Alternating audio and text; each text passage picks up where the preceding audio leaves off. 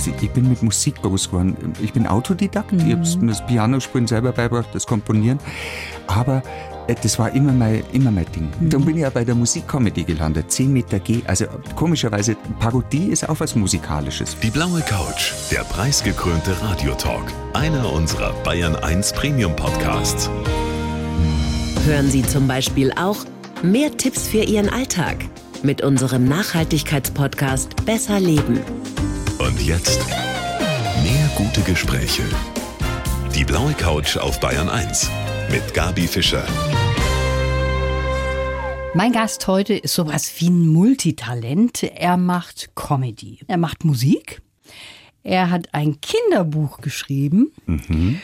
Und er kann wunderbar in Promis reinschlüpfen und die auch imitieren. Herzlich willkommen, Chris Böttcher. Hallo Gabi, freue mich, dass ich da bin. Chris, also wir sitzen jetzt hier nicht alleine auf der blauen Couch, sondern hier sind eine ganze Menge Prominente auch. Der Olli Kahn sitzt hier. Äh, ja, der hat immer diesen Druck. Äh, den hat er immer noch, glaube ich. Ja. Jetzt noch mehr than ever. Ja, Jogi Löw, der ist nicht mehr so gefragt, ganz klar. Und die Angela, die fehlt mir auch, muss ich sagen. Die fehlt mir sehr. Also schon. Und äh, da kommt man, Scholz kann kein Mensch. Scholz kann ihn nicht nachmachen. Ja doch, da brauchst du Die, gar nichts zu sagen. Stimmt. Dann bist du Scholz. Stimmt. Dir ist auch was gelungen, wovon andere träumen. Du hast auch noch einen Wiesenhit gelandet. Ja.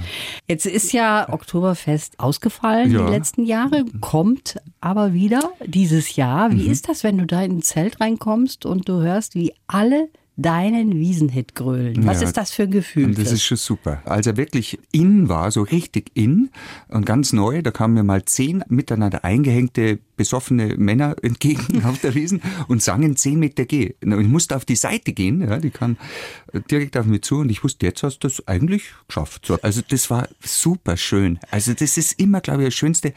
Ich, es lief auch schon mal in Bayern 1, lief einmal ein ganz anderes Lied von mir. Und da hat eine Kollegin von dir gesagt, der wunderbare Christböttchen mit also ich bin im Auto gesessen, ich habe nicht gewusst, dass ich wunderbar bin. Und es war so nett, die Ankündigung.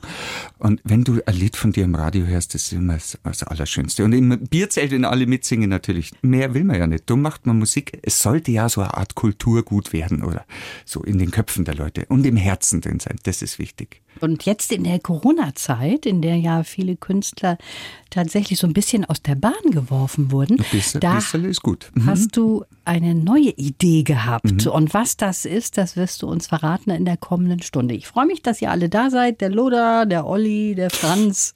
Ja, der Loda Matthäus, äh, den habe ich schon lange. Naja, gut, sicherlich. Wir sind beide, wir haben ein bisschen Katar, würde ich sagen. Ich bin ein bisschen verschnupft, sagt der Beckenbauer. Der, der ist in Deckung, ist der. Der hat auch einen Wiesenhit übrigens. Gute Freunde, die kann man kaufen. Ich habe es schon eben gesagt, Chris. Diese Corona-Zeit, die war natürlich sehr schwer für viele Künstler, klar. Aber aber manchmal entsteht auch in so einer Krise was ganz Tolles, eine neue Idee, die man dann tatsächlich auch mal umsetzt. Und das ist ja auch schön. Und bei dir war das ein Projekt, das eben nicht mit Comedy zu tun hat. Das mhm. Live-Programm nicht ohne meine Big Band? ja, das hat einen leicht ironischen Unterton. Nicht ohne meine Big Band. Das ist ja doch was. Wer hat denn eine Big Band, gell? Schon mal? Also ich hatte bis vor kurzem auch keine. Sie gehört mir auch nicht. Das sind 17 äh, erwachsene, sehr, sehr hochprofessionelle Musiker. Alle studiert, alle. Manche waren mit Udo Lindenberg schon auf Tour oder mit Till Brönner, mit Passport. Klaus Doldinger, der Drummer von Klaus Doldinger, ist bei mir in der Big Band. Also, aber wie kam es dazu? Mhm. Ich war im Lockdown, ich war einsam, ich habe fünf Freunde gefragt. Da habe ich gesagt, weißt du was, lass uns alle testen. Geimpft sind wir, jetzt lass uns alle zusammen im Bayerischen Wald gehen. Da haben wir uns in Klausur begeben, haben eine Woche lang von Pizza und Bier gelebt und Musik. Und da habe ich denen das Lied Auf dem Weg vorgespielt. Ich habe ein Lied geschrieben in der Einsamkeit so ungefähr. Ja, ich war ja weg vom Fenster, ich war wirklich daheim und da haben wir hingeguckt und dann ging's los. Dann ging's ich möchte ab jetzt zufrieden sein egal wie viel ich hab, ich möchte mir erstmal sagen können, dass ich mich selber mag und so weiter. Und das Lied hieß dann Auf dem Weg. Und das habe ich die Jungs vorgespielt und die haben gesagt, da brauchst du eigentlich eine Big Band dafür. Und da habe ich gesagt, habe ich gerade nicht. Aber dann haben die mir den Andreas Unterreiner vorgestellt. Das ist ein Wahnsinns Arrangeurtalent und er hat meine Lieder, ich habe da nur 14 geschrieben, gleich 15 im Lockdown und, und die aber heute nur rausgekramt. Und die hat die alle arrangiert. Und wir sind ins Studio. Ich habe mir gedacht, wenn du kein Geld hast, dann haus wenigstens raus. Das ist eine gute Einstellung. Bevor du jetzt weiter erzählst, Ja. damit wir so ein bisschen merken, wovon du sprichst, Mhm. lass uns doch da mal reinhören. Ich wind mich nimmer rum und ich red mich nimmer raus. Ich sag mir selber, wurscht was geht, ich mach das Beste draus. Ich möcht viel mehr ein Opacker und nicht immer nur reden. Mach mich ein nur auf mein Weg dann aus ins eigene Leben. Ja, so eine schöne Big Band, die macht einfach was her. Na, so ganz ohne Big Band, da war mein Leben leer. Und wenn man so wie ich jetzt zusammen verhalten neigt, hilft's, wenn sich die Umwelt etwas toleranter zeigt. Denn ich grübe am Après-Ski, nicht ohne nicht ohne meine Big Band. Zum Date mit Stephanie, nicht ohne meine Big Band. Darum geht nix ohne Klicks. Sie brauchen immer noch mehr. Sie wollen Likes, nur dann bleibt's beim schnellen Profit. Sie wollen nix außer Klicks und sie fürchten nur eins, dass sieht mal irgendwann einer. Das sieht mal irgendwann einer. Zeigt, dass ihn endlich mal einer den Stecker zieht. Bravo, bravo, ganz groß. Ja. Also toller Sound. Gell? Toll. Und was auffällt, ja, du singst bayerisch. Ja, und bis auf die letzte Nummer, da war ich Hochdeutsch. Ich habe drei hochdeutsche Nummern. Da haben wir gedacht, das passt irgendwie nicht. Aber der Rest ist bayerisch und da bin ich auch stolz. Ich muss sagen, das Bayerische hat ja wie das Englische viele Diphthonge, also zwei Vokale oder drei hintereinander. Au, wei, au, weißt du? Ja, I, I, I, A. Und so wie im Englischen, das lasst sich saugut singen. Und ich habe mir gedacht, ich verrate mich da nicht. Ich tue mir jetzt nicht verstehen, sondern ich singe so, wie ihr redet und es ist ein super Projekt. Ich glaube, es ist wunderbar. Und wir haben am 3. August im Brunnenhof der Münchner Residenz Premiere. Das ist ja nun was ganz anderes. Also so habe ich dich noch nie kennengelernt Ja. und ich kenne dich schon lange, Ja. Chris. Das ist eine ganz neue Seite und hast du auch ein bisschen Bammel oder nur Vorfreude? Auf jeden Fall. Nein, nein, ich habe schon Bammel, aber wahrscheinlich erst, wenn ich dort stehe, dann wahrscheinlich. Ich bin schon immer einer gewesen, der so, so Ziele steckt und irgendeinen Blödsinn macht. Und dann merkt er, hoppala, ui, da hast du aber was Großes auf. Also, boah, da schau her. Und das war bei meinem ersten Kind schon so. Also mir gedacht, oh, was ist da passiert? aber es ist tatsächlich so, dass es dann wächst und dann hast du so gute Leute dabei. Also du hast so gute Leute. Das sind aber alles Koryphäen, ich sag's dir. Und wenn du das hast, ich zahl das aber auch gern. Was, das ist so, das hat mich durch die Pandemie gezogen. Ja. Ich habe echt gedacht, ich, ich habe nicht gewusst, wie es weitergeht. Ich habe nicht mehr lachen mögen, weil da war so viel Spaltung zwischen die Leid und es war alles so ernst und und das war wie ein Traum. Der hat mich drüber gezogen, über die ganze blöde Zeit. Und jetzt mache ich eine Punktlandung am 3. August. Und dann geht's auch weiter. Altötting, Taufkirchen und so weiter. Die genauen Termine, die können wir bei dir auch finden auf Ja, der Homepage. Also da finden. kann man auch mal nachschauen. Jetzt ist das so, dass du dann einen Haufen Geld reingesteckt hast in dieses Projekt. Mhm. Ja. Es ist ja nichts reingekommen Na. über die Pandemie, Na. über die Corona-Zeit. Und das heißt, du hast jetzt hier alles hingeblättert. Ja, ich habe ja zwei Jahre eigentlich nichts verdient. Und das ist auch für einen, der gut verdient hat, eigentlich nicht so einfach. Ähm, es ist alles weitergelaufen. Und ich habe viele Kollegen, denen geht's viel schlechter, glaube ich noch. Und wir haben echt alles versucht. Ich bewundere alle meine Kollegen, die alle noch die Lust wieder entdeckt haben oder die es über die zwei Jahre geschafft haben, über die zweieinhalb und immer nur lachen können oder an ihren Programmen geschrieben haben. Und ich habe halt eben so ein Musikprogramm geschrieben, weil ich bin eigentlich ich bin abgebrochener Student. Also ich habe mein Studium erfolgreich abgebrochen, das Lehramt. Und ich habe das aber auch nie richtig gewollt. Also ich bin mit Musik groß geworden. Ich bin Autodidakt. Ich habe mir das Pianospielen selber beigebracht, das Komponieren. Aber das war immer mein, immer mein Ding. Dann bin ich ja bei der Musikcomedy gelandet. 10 Meter G. Also komischerweise, Parodie ist auch was Musikalisches, weil du, hallo Freunde, den Peter, wenn du nachmachst, dann klingt, oder, "Nee, den Udo, Hallöchen, Puppchen. äh." Ich werde vielleicht auch da mal kurz den Udo singen lassen. Ein Lied von mir oder so, den Ja. Peter. Oder, keine Ahnung, dass die andere singen. Und das ist ja auch musikalisch. Chris, du hast ja zu Anfang deiner Karriere auch mal eine sehr interessante Begegnung gehabt mit der Angela Merkel. Die Mhm. hat dir eine Urkunde überreicht. Damals noch nicht Kanzlerin. Ja, die war Umweltministerin, glaube ich, war das. Das war 1993. Da war die Lichterkette in München gegen Ausländerfeindlichkeit. Da waren ganz schlimme, weißt du, Übergriffe in Hoyerswerda und so. 400.000 Münchner haben sich in eine Reihe gestellt, haben sich an den Händen genommen und Kerzen. Äh, Das hat mich so oh, beeindruckt. Und da habe ich ein Little geschrieben, One Heart, One Soul hat das geheißen. Das war auf Deutsch und auf Englisch. Also wir sind alle, wir halten zusammen, wir sind gegen tausend Lichter brennen, alle für ein Ziel. Wir wollen keinen Hass in diesem Land. Und da haben wir beworben, da gab es so einen Wettbewerb, Xenos 93, Songs gegen Ausländerfeindlichkeit. Und schwupp bin ich da eingeladen worden und habe den zweiten Platz belegt von ein paar hundert Einsendungen, glaube ich. Und am Schluss im NDR, im Fernsehen, gegen Wetten, das sind wir angetreten. Unsere Einschaltquote war schlechter. Gut, im NDR hat man dann die Frau Merkel die Hand geschüttelt und die Urkunde überreicht, die ich aber nicht mehr hab. Und die Frau Merkel hat drei Worte dazu gesagt, Ja, oder? ich glaube schon. Ich habe mich damals nicht, also ich hätte nicht gedacht, dass ich an die nochmal denken muss oder irgendwie. Ich habe sie unterschätzt. Herrlich.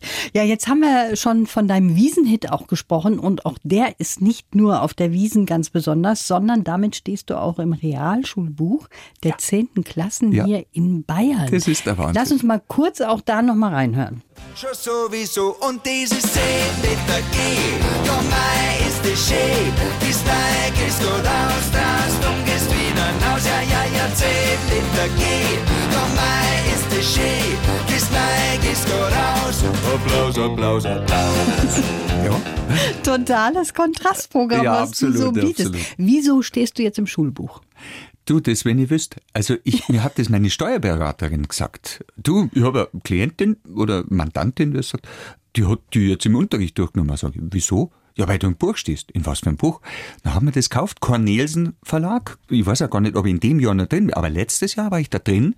Ich weiß ja nicht, wie lang schon, keine Ahnung. Hinter mir ein gewisser Erich Kästner. Kennt kein man Mensch, nicht, ne? Ja. Und dann heißt Vergleiche, das Gedicht von Erich Kästner und den Song von Chris Böttcher, Satire, was darf Satire, fasst zusammen, welche Menschen werden dort, er hat sich da damals über reiche, eitle Frauen, nutzlose Frauen quasi aufgeregt, lustig, äh, die ähm, sauber aufgestoßen sind, wie mir, die Mhm. Ja, Topmodels. Gell? genau. Und dann haben die das verglichen. Ist auch schlau vom Kultusministerium. Finde ich auch. Ja. Also große Ehre für dich. Ehre. Und jetzt kommt noch eine Ehre, nämlich unser Lebenslauf. Hm. Kriegt ja jeder Gast von uns. Mhm. Und da möchte ich dich bitten, den vorzulesen. Oh. Ich heiße Chris Böttcher und mein natürlicher Lebensraum ist die Bühne. Als Comedy Chris will ich mein Publikum zum Lachen bringen. Als Big Band Chris zum Träumen. Geprägt haben mich ein singender Braumeister, mein Vater, das Theater in Ingolstadt, die Erfolge mit Radiokomödie, Lodda und Franz zum Beispiel, der Wiesenhit und meine Söhne. Corona hat mich in eine Krise gestürzt, aber ich habe die Hoffnung nicht verloren.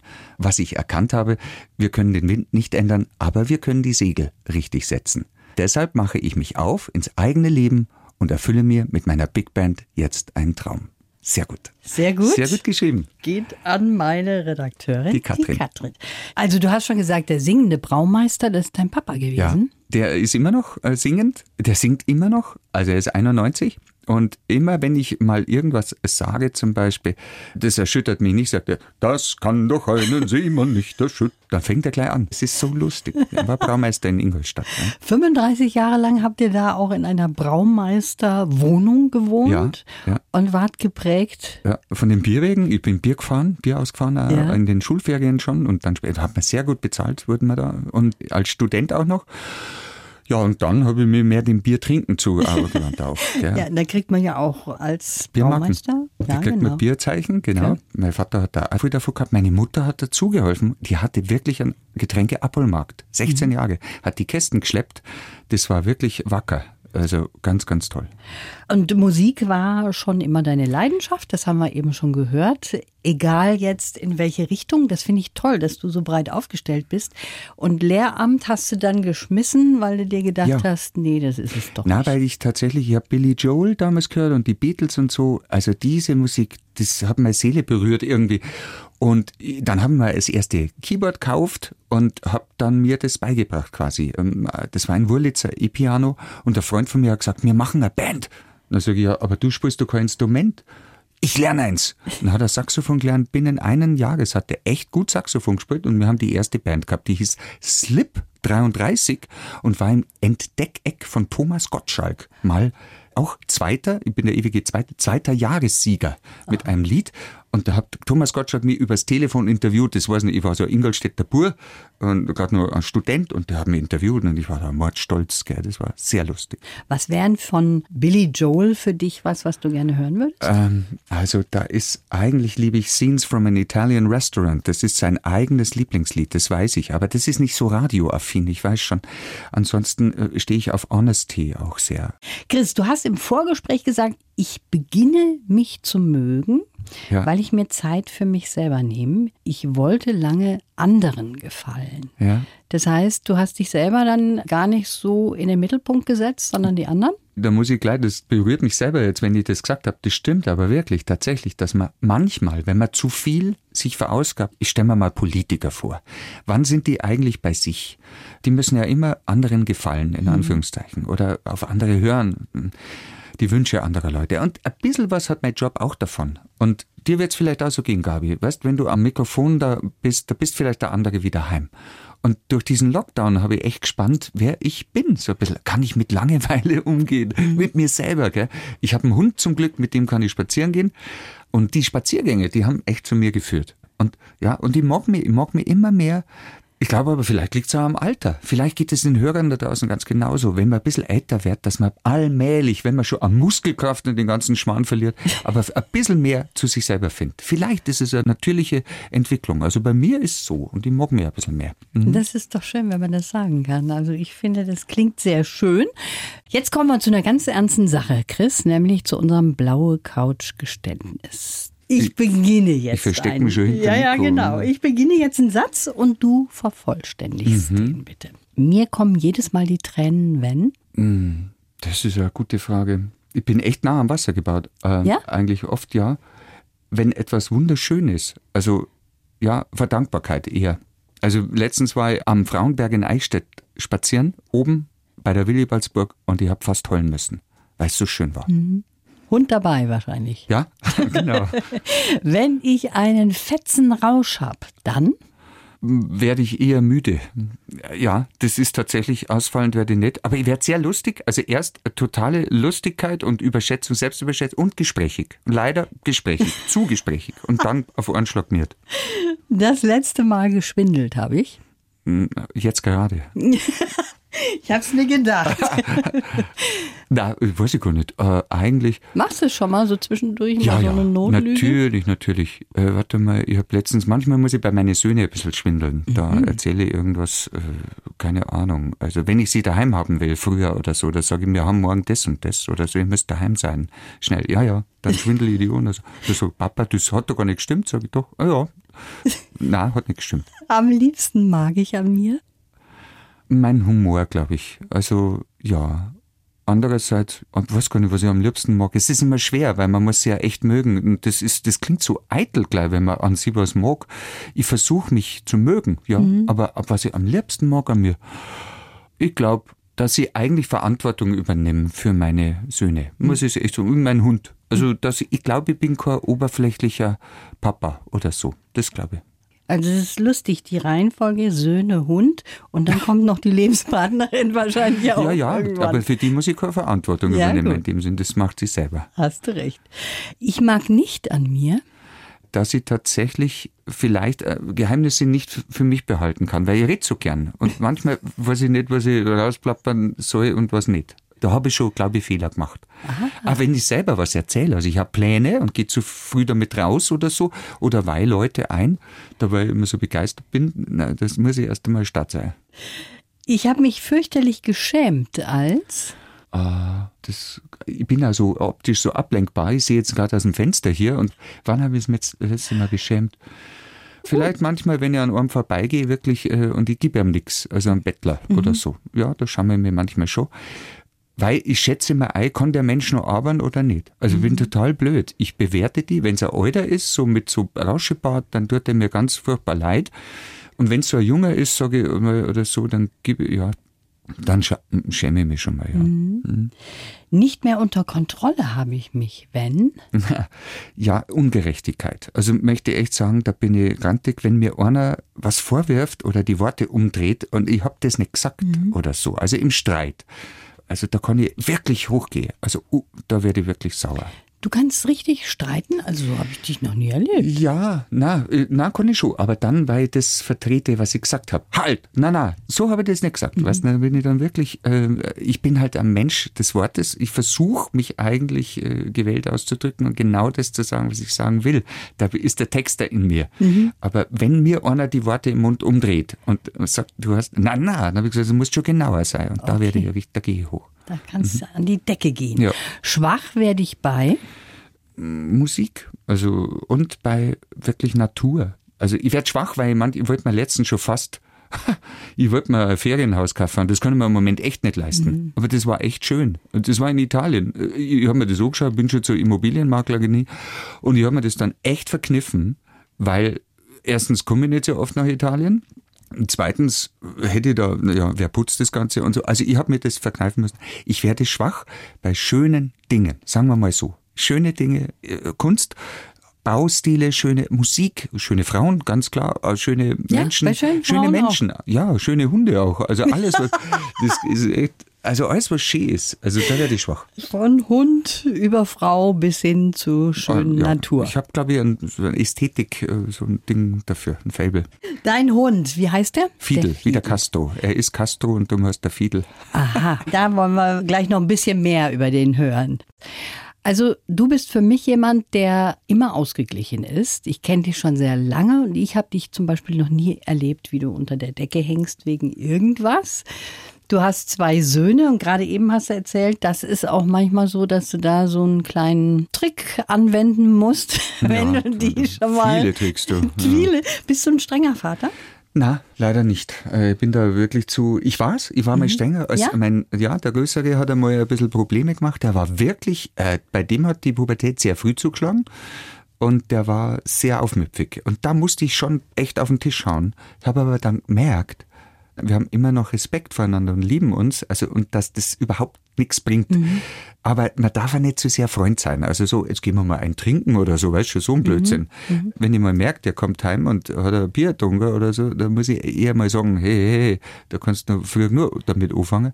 Und ich versuche es aber immer auf die freundschaftliche. Eigentlich finde ich das schön, wenn Ich der Vater schon, auch der Freund ja, ist. ich, für mich schon. Mein Vater war äh, eine andere Generation. Der war, ich hatte war? Respekt. Der war, hat sich wenig gekümmert um die Erziehung Mhm. der Söhne. Das war alles meiner Mutter. Das, meine Mutter hat sich da reingehängt und ich bin ein Muttersöhnchen, muss sagen. Ich habe immer noch eine super Beziehung zu ihr. Wir telefonieren jeden Tag, weil ich lebe in München, sie in Ingolstadt. Und wir sehen uns auch oft. Erst gestern habe ich es gesehen. Und mein Vater auch. Aber mein Vater, der hat immer das Telefon. Bis jetzt gibt das Telefon an die Mutter, wenn ich anrufe. Weil den interessiert das jetzt nicht so. Ach, tatsächlich. Ja. Du rufst an und Ja, der gibt sofort den weiter. Hörer weiter. Äh, Das ist wirklich, äh, aber das nehme ich ihm nicht übel. Also das ist, er hat sich um seine Mitgeschwister sehr gekümmert. Da ist er ungeheuer pflichtbewusster Mensch und ich habe von ihm den Humor. Der hat absoluten Humor. Immer einen Spruch auf den Lippen und immer lustig.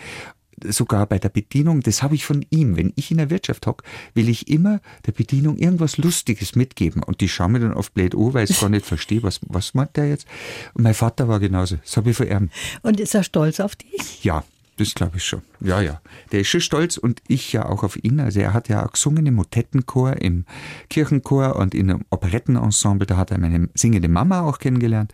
Und er ist wirklich stolz, ja. Und er hat mich immer sein lassen. Also er war eigentlich, er war laissez-faire. Er hat mir ja machen lassen. Er hat mit 30 mal zu mir gesagt, glaubst du, dass du damit der Geld verdienst? Als ich lauter Liedl geschrieben habe, habe ich gesagt, ja, das kommt schon mal, Papa, das kommt schon noch. Na gut, hat er gesagt. Hat er dich und jetzt ist es gelassen? soweit. Ja, toll. Jetzt haben wir viel von dem Big Band Programm gesprochen, aber es gibt natürlich auch ein neues Comedy Programm. Mhm. Heißt immer dieser Druck. Darum geht es also, der Druck, unter dem wir stehen. Komischerweise habe ich den Druck ja, äh, ich habe das eigentlich schon angefangen vor der Corona-Krise, weil ich das Gefühl hatte, wir alle hatten zu viel Druck und dann war plötzlich der Druck raus, die ganze Luft war weg. Aber ich fand die Nummern so gut, dass ich die jetzt trotzdem weitermache und Ja. so. Und ja, ich finde, wenn uns Corona was gelehrt hat, dann, dass wir alle zu sehr funktioniert haben vielleicht. Über dein Programm konnte man lesen, dass du gereift bist. Mhm. Dass dieser Chris Böttcher jetzt reifer geworden ist. Siehst du das selber auch so? Ja, auf jeden Fall. Aber das freut mir auch so. Also ich glaube eh, dass äh, das Leben ein Lernprozess ist und wenn es zu einer gewissen Reife führt, also und das meine ich auch mit dem sich selber mehr mögen oder sich auch gut tun, das ist schon eine super Entwicklung, wenn man die haben darf. Also ich bin da immer dankbar. Und das Wichtigste ist immer Dankbarkeit. auch. Also und ich bin so dankbar für die Musiker und das hat mir auch reif gemacht. Ich glaube, ich habe auch ganz böse Texte, gell, immer nur mit der Big Band. Das eine heißt zum Beispiel, oh Leben, mein Leben macht endlich wieder Sinn, seit ich Investmentbanker bin. es hat immer so Ironie, Ja, so eine Brechung. Und es gibt da Leute, die immer nur am Geld hinterher hecheln und dann gibt es auch welche, die hecheln anderen Dingen hinterher. Selbsterfüllung oder anderen helfen, was weiß ich. Apropos Hecheln, ganz kurz noch auf deinen Hund. Ja. Du hast diesen Hund erwählt vor drei Jahren unter vielen, vielen anderen, hast dich da ganz lange damit beschäftigt und dann ist es der geworden. Genau. Ich habe mir aus dem Internet, ich wusste nicht, wie er ist. Er ist aus der Slowakei, ein, ein Heimhund. Und ich habe die Augen bloß gesehen. Und die Augen, der Blick, das hat mich so fasziniert. Da habe ich gedacht, hey, den musst du haben. Und dann kam er und war einen halben Meter kleiner, wie ich gedacht habe. Ich Das ist ein Riesenviech. Und der war so ein Sitzriese. Und dann saß der in diesem Bus in einem kleinen Käfig. Dann haben die den Käfig aufgemacht, kam er raus. Und wir haben uns gleich verstanden. Wir sind seitdem unzertrennlich. Und jetzt passt der Max gerade auf, mein Sohn, auf den. Und wenn ich heimkomme, dann freut er sich wieder, der Fiedel. Und der hat mich auch inspiriert. Also zu mehreren Hundegedichten, unter anderem zu einem Buch. Das heißt der Hunsch. Also er ist ein Hund, der sich wünscht, ein Mensch zu werden. Aber es haut nicht ganz hin. Er wacht auf und ist ein Hunsch. Also eine Mischung aus beidem. Ja. Und was er da erlebt, das habe ich ja selber gemalt zum ersten Mal. Toll. Und es ist in einem Verlag, äh, in einem bayerischen Kampenwandverlag erschienen. Heißt der Hunsch. Also alle, die es gelesen haben, finden es sehr süß und ich verrate nicht, was am Schluss aus dem Hunsch wird. Das muss man dann schon selber rausfinden. Aber es ist Fall. für Kinder ab vier und jung gebliebene äh, Erwachsene.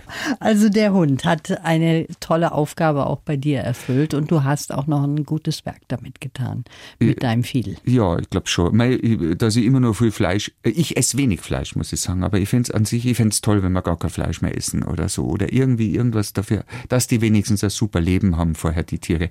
Äh, Dieser Hund, der hat mir auch meine, meine Einstellung zu den Viecher an sich ein bisschen verändert, weil das sind so liebe Wesen und die fühlen genauso viel wie du, die müssen genauso oft aufs Klo, die brauchen genauso viel Auslauf und es sind einfach liebe Wesen. Und wenn Genau. man mit alles so umgeht, dann war es halt gut. Auf jeden Fall eine schöne und gute Tat, die du da gemacht hast. danke.